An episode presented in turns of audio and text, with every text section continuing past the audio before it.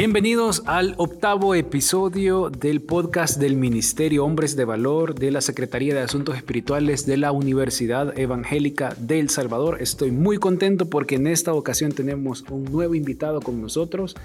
Hermano Rolando Pérez está aquí con nosotros para acompañarnos en este nuevo episodio. Bienvenido y muchas gracias, hermano. Muy buenas a todos y cada uno de ustedes. Eh, pues aquí estamos colaborando con, con Eduardo en el desarrollo de este, este precioso tema que está eh, pues desarrollando con ustedes basado en el libro de Esdras. Gracias, gracias. Vamos a tener por ahí un par de segundos de pausa porque estamos con un solo micrófono, pero eso no nos va a impedir poder realizar nuestro eh, nuevo episodio. Vamos a seguir platicando acerca del capítulo 1 de, de, Esdras, que es donde estamos desarrollando nuestro estudio, y hemos eh, estado sacando algunos principios del hecho histórico que está relatado en los versículos 5 al 11, que es ese momento en el que Ciro eh, decide devolver esa vajilla de aproximadamente, bueno, no aproximadamente, esa vajilla de, eh, aquí tengo el dato, de de 5.400 piezas de oro y plata, como hemos hecho o dicho manera de broma en los últimos episodios. Esa es la vajilla que toda esposa quisiera, creo yo, ¿verdad? O quizás no, por el trabajo de, lavar platos y demás, aunque eso eh, nos toca a todos, ¿verdad? Pero eh, aquí hay algunos principios valiosísimos espirituales que podemos sacar. Hemos dicho que como instrumentos, eh, como utensilios, estas, estos vasos, estos instrumentos de plata y de oro nos representan a cada uno de nosotros. ¿Por qué? Porque la Biblia dice de que nosotros también somos utensilios eh, al servicio de nuestro Dios y que debemos de apartarnos por lo tanto para Él. Que hablamos un poquito de este concepto de la santificación que habla de ser apartados para Él. Pero hay otra verdad que está eh, ahí en estos versículos, o, hay otro enfoque que podríamos darle también, y es de lo que vamos a platicar en esta ocasión, que como utensilios o como instrumentos de Dios, eh, Satanás quiere robarnos. Yo siempre digo de que no se trata de ver al diablo por todas partes, ¿verdad? Y decir, uy, fue el diablo, vea. Pero la verdad es que la Biblia dice de que Satanás existe, es real y anda como eh, león rugiente buscando a quien eh, devorar. Así que sí tenemos un enemigo y vamos a encontrar ahí también un cuadro espiritual, eh, pero del enemigo y lo vamos a encontrar específicamente en Nabucodonosor, porque este fue el hombre que robó los utensilios, que los tomó, que los llevó y los puso al, al, servicio de otros dioses, en la casa de otros dioses. Y vamos a ver ahora cómo eh, este hombre Nabucodonosor es uno de los mejores cuadros también de Satanás y de cómo Satanás quiere robarnos, quiere robar nuestro propósito y quiere robarnos eh, para ponernos a su servicio también. ¿Qué puede decirnos de eso, hermano Roland? Gracias, Eduardo. Y bueno, sí, efectivamente, el, yo diría que el diablo lo que quiere es usurpar Usurpar es tomar eh, el, puesto de alguien que no le corresponde, o sea, usurpar un terreno, es ese terreno que no es mío. El usurpar una cosa eh, eh, es tomarlo, pero no es mío. Los utensilios siempre fueron de Dios y siempre han sido de Dios. El, el uso de usurpación de ellos es lo que ha cambiado aquí. Ahora, Nabucodonosor sí efectivamente los ocupó para, eh, para usos viles, ¿verdad? No para usos eh, de honra, honra a Dios. Cuando hablamos de los usos, de usos viles que hizo de los utensilios que fueron llevados del templo hacia eh, Jerusalén, hacia Nabucodonosor, lo llevó hacia Babilonia. fueron justamente eh, los dioses a los cuales ellos adoraban, en los cuales se ofrecieron sacrificios y se utilizaron todos estos utensilios para eh, el ofrecimiento de estos sacrificios. A eso es lo que se le denomina la usurpación y es eh, la donde pierden la santidad con la cual habían sido diseñados y preparados para servir y honrar a Dios.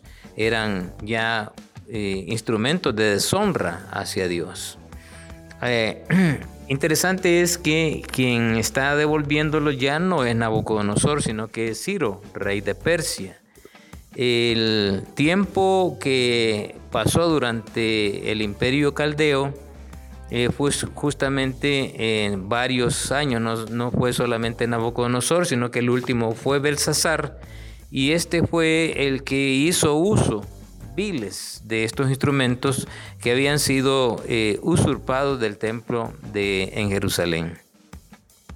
Y de seguro, eh, el imperio medo-persa, que es el que estaba vigente en ese momento, es el que había eh, utilizado también estos instrumentos para usos viles. Cuando se habla de usos viles es que se ofrecían sacrificios a sus propios dioses y el uso de estos instrumentos eran, eh, este, ya no eran bendecidos, eran, eran maldecidos por su, por su uso. Si nosotros nos ponemos en el rol de, estos instrumentos, cuando nosotros nos dejamos usar por el adversario, eh, dejamos de ser instrumentos útiles en las manos de Dios. No es que somos robados y que cambiamos de dueño, no, eso jamás porque eh, el libro de Hebreos capítulo 10, versículo 10, dice que el sacrificio de Cristo fue suficiente para perdonarnos de todo pecado. O sea que Dios, somos pertenencia de Dios ahora y Dios ha querido que el sacrificio de Cristo sea suficiente para que nosotros seamos eh, vasos útiles en sus manos, instrumentos útiles en sus manos. Ahora, ¿cuál es la utilidad eh, de, estos instrumentos? Pues eran honrar a Dios. Si nosotros somos instrumentos, pues ¿cómo honramos a Dios? Pues haciendo su voluntad, eh, es eh, cumpliendo con lo que Dios ha dicho que, que hagamos. Tenemos aquí que al ser sacados de Jerusalén, de ser sacados del templo, implica que nosotros cuando nos sacan del altar de Dios, eh, pues estamos perdiendo la comunión con Él. Y eso fue lo que pasaron con los instrumentos. Y el sacarnos de la comunión con Dios es eh, el dejar de hacer lo que Dios le agrada, pues dejar de leer su palabra, el dejar de congregarme, el dejar de hacer lo bueno, el dejar de, de pensar en las cosas que a Dios le agradan y comenzar a hacer aquellas cosas que son dañinas, que son mezquinas, que son eh, una violación a la santidad que Dios ha puesto en mi vida. Acordémonos que estamos hablando de creyentes y el creyente ha sido santificado por el Espíritu de Dios que ha puesto en la vida, en el cuerpo de cada quien. Como bien dice Pablo en el libro de Corintios, que ahora este cuerpo es el templo del Espíritu. Ya no es un templo que está fuera del hombre, en donde estaban los utensilios afuera y, eh, en el templo y de ahí se utilizaban. Ahora nosotros somos los utensilios de carne y, eh, Dios está obrando a través de nosotros y por eso es que la figura encaja perfectamente bien en los instrumentos para honra para Dios y nosotros como instrumentos para honra o para deshonra a Dios. Y en ese sentido eh, estoy completamente identificado en el sentido de restauración en el sentido de, de, lo que Dios mandó a hacer, en este caso a Zorobabel, que fue el que reconstruyó el templo del Señor, y después vino Esdras para reconstruir el servicio y adoración a Dios, y después vino Nehemías para reconstruir los muros y crear un, un sentido de seguridad. ¿Para qué? para que el pueblo pudiera adorar a Dios con toda tranquilidad al interior de la ciudad de Jerusalén. Y es justamente eh, este, este tiempo que del, después del, cautiverio que Dios utiliza a Zorobabel para que todo sea devuelto a, Jerusalén. ¿Para qué? Para que mantener pues esa relación con Dios. Dios tomó la iniciativa y eh, puso en el corazón no solamente de Darío, sino que de Ciro, en este caso, de, devolver todo lo que era de él, eh, sus utensilios. Y realmente nunca pertenecieron a ellos, siempre fueron de Dios. Así como nosotros, ¿verdad? Nosotros somos de Él y hemos sido comprados por precio. El precio de la sangre de nuestro Señor Jesús en el madero. Eso fue suficiente. Pero tenemos que ser nosotros instrumentos que honramos a Dios. Tenemos que ser instrumentos que, que eh, hacemos la voluntad de Dios. Tenemos que ser instrumentos que bendecimos a otros porque eh, nos hemos procurado encajar en las manos de Dios para que Él nos utilice como eh, Él quiera. Cuando nosotros nos ponemos a inventar las cosas y hacer las cosas como nosotros creemos que se deben de hacer, cometemos muchos errores. Y, esos errores los podríamos llamar pecados. E inclusive podemos hacer cosas que son incorrectas, como lo hicieron los fariseos. Los fariseos crearon cosas adicionales a la ley creyendo que eso era lo correcto y cada vez más cometían más errores. Pues nosotros no, ya tenemos un código moral a través de la Biblia, tenemos un ejemplo moral a través de Cristo, sigamos su ejemplo, que es justamente lo que nos está eh, demandando Cristo en, el Nuevo Testamento. Volviendo al libro de, Esdras y afirmando lo que eh, es los, los instrumentos. Los instrumentos se utilizaban frecuentemente cuando se iban a ofrecer los holocaustos. Y habían tres momentos justamente en los cuales se ofrecían holocaustos.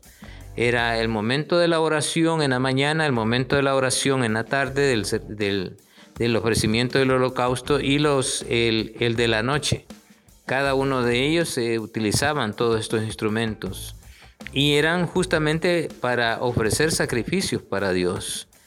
Cada vez que nosotros actuamos en función de lo que Dios quiere que hagamos, estamos como ofreciendo esos holocaustos para servicio, para honrar a Dios. Pero ya no es que estemos degollando de nuevo a algunos animales, sino que eh, ya una y sola vez y para siempre lo hizo Cristo.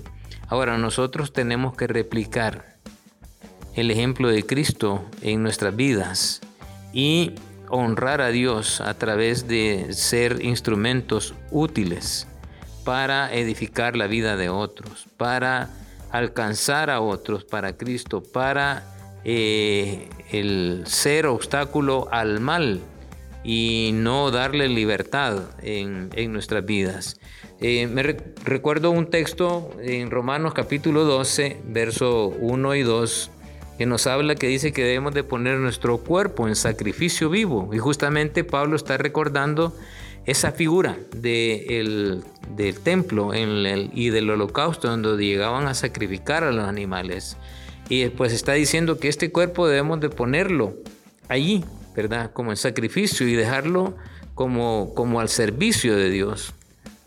Gálatas también menciona y dice que eh, con Cristo estamos juntamente crucificados. Y ya no vivo yo, más vivo Cristo en mí. Lo que antes lo hacía en la carne, hoy lo hago en el Espíritu del Señor.